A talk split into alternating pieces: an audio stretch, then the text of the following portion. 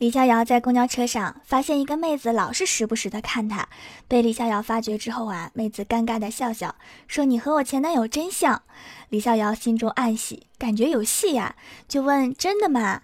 妹子说：“真的，跟他一样又黑又不要脸。”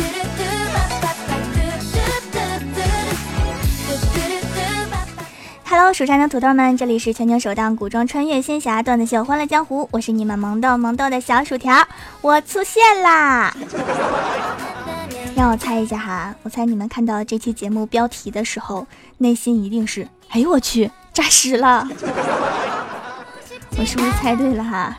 这段时间确实是哈，我都不敢发微博、发朋友圈，一发下面就一排催更的，你们真是我见过最敬业的催更团体了。这么团结友爱，我都想给你们颁发一个锦旗了。最近呀是开学季了，许多的学生小伙伴都陆陆续续回到了学校，开始换个地方玩手机。记得上初中的时候啊，地理老师留作业，我同学把六盘水写成了六盒水，然后地理老师就说：“你还是写成六盆水吧，比较多，多多能喝咋的？”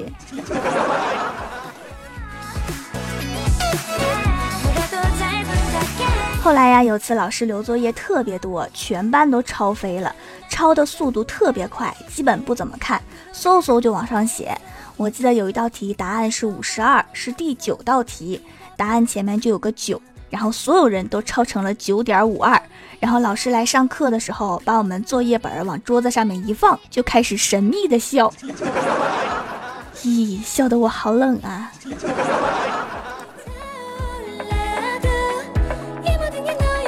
小仙儿从小就浑身带着超凡脱俗的仙气，整天在班级里面自诩仙女，老师同学无人不知。有一次啊，抄地理卷子，他把雪峰山抄成了雷峰山。老师看了看他，说：“黄小仙儿同学，你当法海我不拦着你，但是我要告诉你，仙女不是和尚变的。”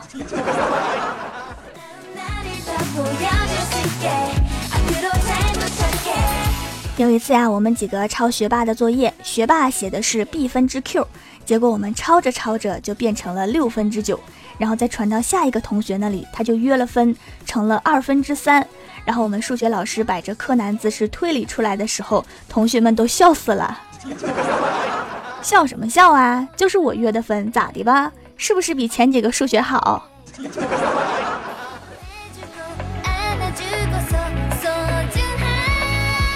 不仅我抄他们的，他们有时候也抄我的。当然了，我到现在依然佩服他们的胆量。有一次啊，有一个填空题，我算完了是十三，结果刚写到卷子上面就被他们抢走抄了。结果作业发下来的时候，我写的十三不对，他们抄成了 B，更不对。你们也不看看，那是填空题，哪来的 B？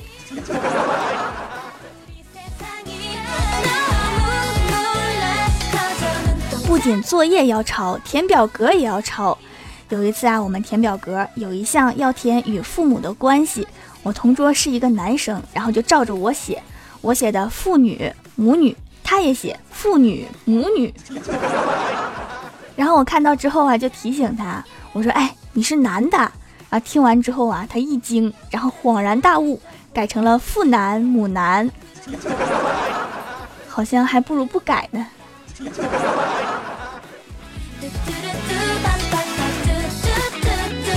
我们班抄作业最厉害的一位学渣，曾经超过略，这让老师给拍的，一边拍一边说：“我让你略，答案略，你也略，我看你还略不略。”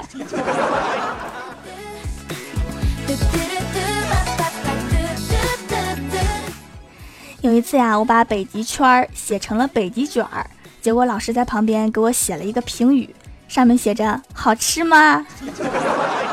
嗯，没吃过，听名字应该挺好吃的吧。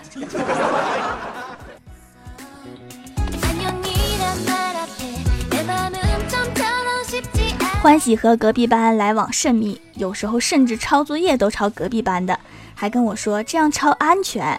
结果有一次呀，作业里面有一道题少了一个图，隔壁班的老师给补了个图，我们老师给忘了，然后全班只有欢喜做出来了。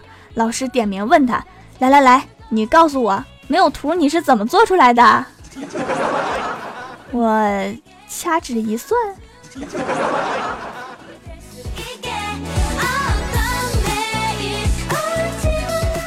有一次呀，语文考试。有一道题目是钢铁是怎样炼成的主要内容，我的同桌是这样写的：炼钢的方法与技巧，然后还给别人抄，大概抄了十多个人才有人发现不对。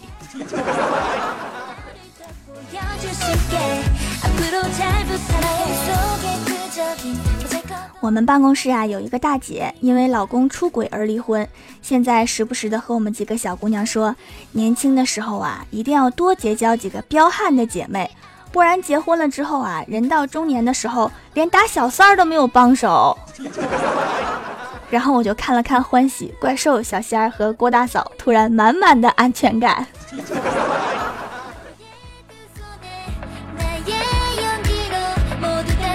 郭大嫂馋肉了，大中午的叫了一盘红烧肉在吃。正在午睡的郭晓霞闻着香味过来，迷迷糊糊的问：“妈咪，你在吃什么呀？”郭大嫂淡定自若的说：“傻孩子，什么也没有，你做梦呢，快接着睡吧。”然后这个傻孩子就又迷迷糊糊的睡觉去了。真好忽悠啊！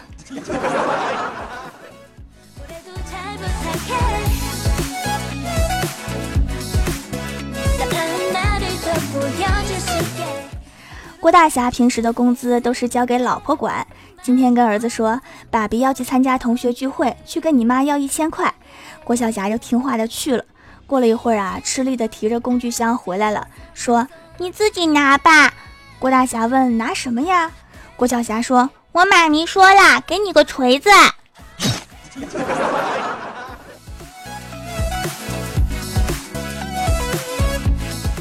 郭晓霞在看电视，郭大嫂说：“快写作业去，别看了。”郭晓霞盯着电视说：“我再看一分钟。”然后郭大嫂夺过遥控器就说：“你知道一分钟能干多少事儿吗？揍你一顿时间都够了。”郭晓霞听完跑得比兔子还快。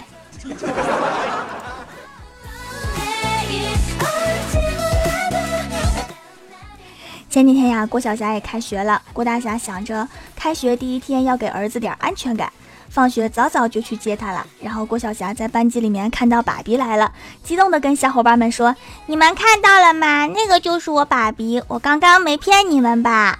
小伙伴们都点点头。郭大侠很开心，心想这小子果然以我为豪。然后其中一个小朋友拿出一只香蕉说。小霞，你赢了！你爸比真的很像大猩猩。这只香蕉我输给你啦。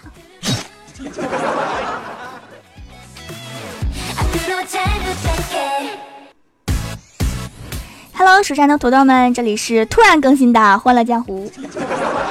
点击右下角订阅按钮，收听更多好玩段子。在微博、微信搜索关注 “nj 薯条酱”，关注我的小日常和随机出现的互动话题，也可以发弹幕留言参与互动，还有机会上节目哦。下面来分享一下最近的留言。首先，第一位叫做二货上路闪开，他说：“条，我感觉土豆都被你说涨价啦。” 看完这条评论，我还真去市场看了看价格，还是没有涨啊？怎么回事啊？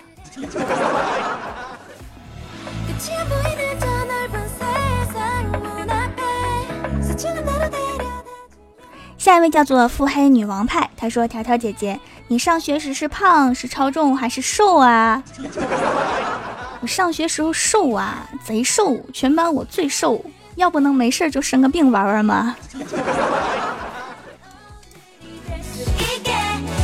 下一位叫做曲奇一百元，他说：“条啊，我是在同学介绍下才听的，真的好听，但是不知道为啥更新好慢啊。”这么说话真是捧我了。我之前根本就没有更新呐。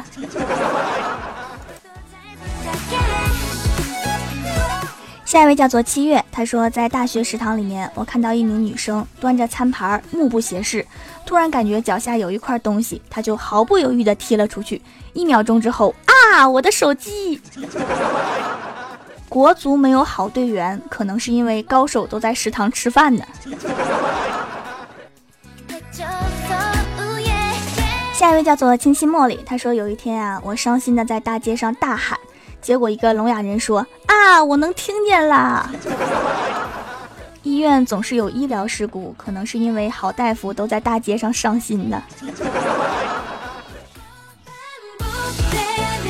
下一位叫做幺三幺六三二七，他说薯条姐姐皂皂好吃吗？好想吃啊，那么像小点心。条条你吃过吗？在制作的时候，我可以吃一些原料，在他们没有变成皂皂还是食材的时候。说到手工皂啊，真是非常感谢这段时间依然支持蜀山小卖店的朋友们。小仙儿经常跟我说，这段时间依然有很多人来店里面支持你，当然更多的是来催更的。最近还出现了很多盗版的店哈，所以搜索蜀山小卖店的时候一定要搜店铺，注意薯是薯条的薯。另外搜索店铺号六二三六六五八也是可以直达店铺的，也不会找错。还有错的更严重的，居然有人去拼多多找。当然了，拼多多那边也是有盗版的，不过我都说了多少遍啊，我开的是淘宝店，淘宝店啊！哎呀，真是跟你们着不起这个急。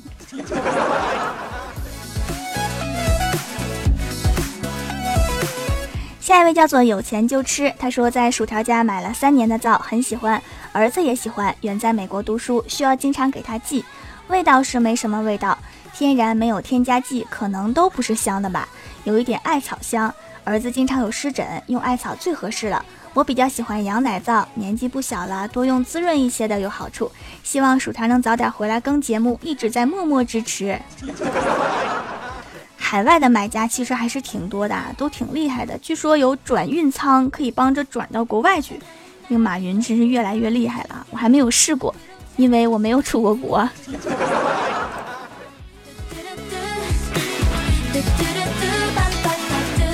下一位叫做世界，他说：“条啊，我要把我快递给你，可以呀，别发到付就行，因为你好像超重。”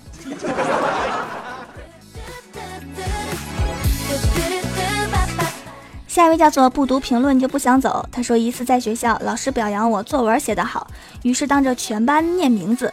老师有一点家乡话，把我的名字张西西念成了脏兮兮。我当时脸都绿了。你确定这是语文老师吗？这普通话也太不像语文老师了吧！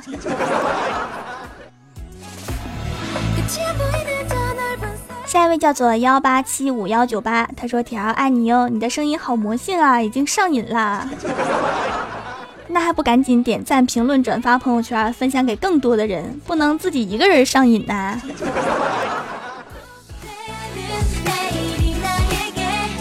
下一位叫做热影滴丽，他说：“本人三年级妹纸，最爱天天听着薯条的节目写作业，感觉好爽，不打岔吗？”我连玩手机开着电视我都感觉打岔。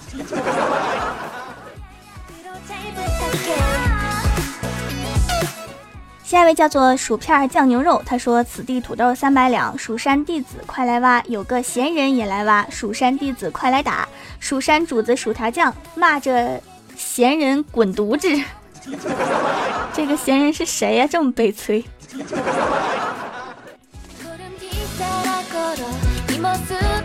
下一位叫做咸鱼，他说：“条啊，你能不能在你段子里面刻画一个帅气的男的或者可爱的女孩啊？在你的重要人物中，郭大侠丑，郭大嫂丑，黄小仙丑，李逍遥丑，还有长得不错的吗？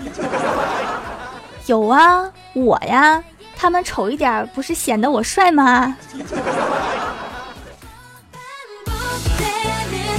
下一位叫做闪光金子，他说：“条条，我是蜀山顶级间谍。”要去神坑教搞破坏了，要保佑我呀！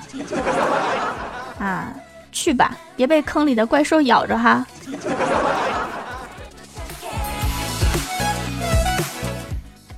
下一位叫做蜀山小学生，他说亲身经历，晚上耳朵里有点痒，就用手去抠，神奇的是手指一抠就能听到清脆的叮铃声，手指一停就没有了。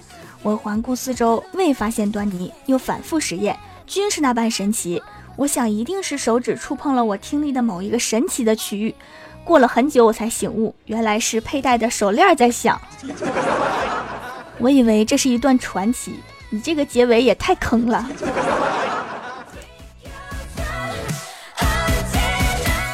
好啦，本期节目就到这里了。喜欢我的朋友可以支持一下我的淘宝小店，淘宝搜索店铺“蜀山小卖店”，数是薯条的数，或者直接搜索店铺号六二三六六五八六二三六六五八就可以找到啦。以上就是本期节目全部内容，感谢各位的收听，我们下期节目再见，拜拜。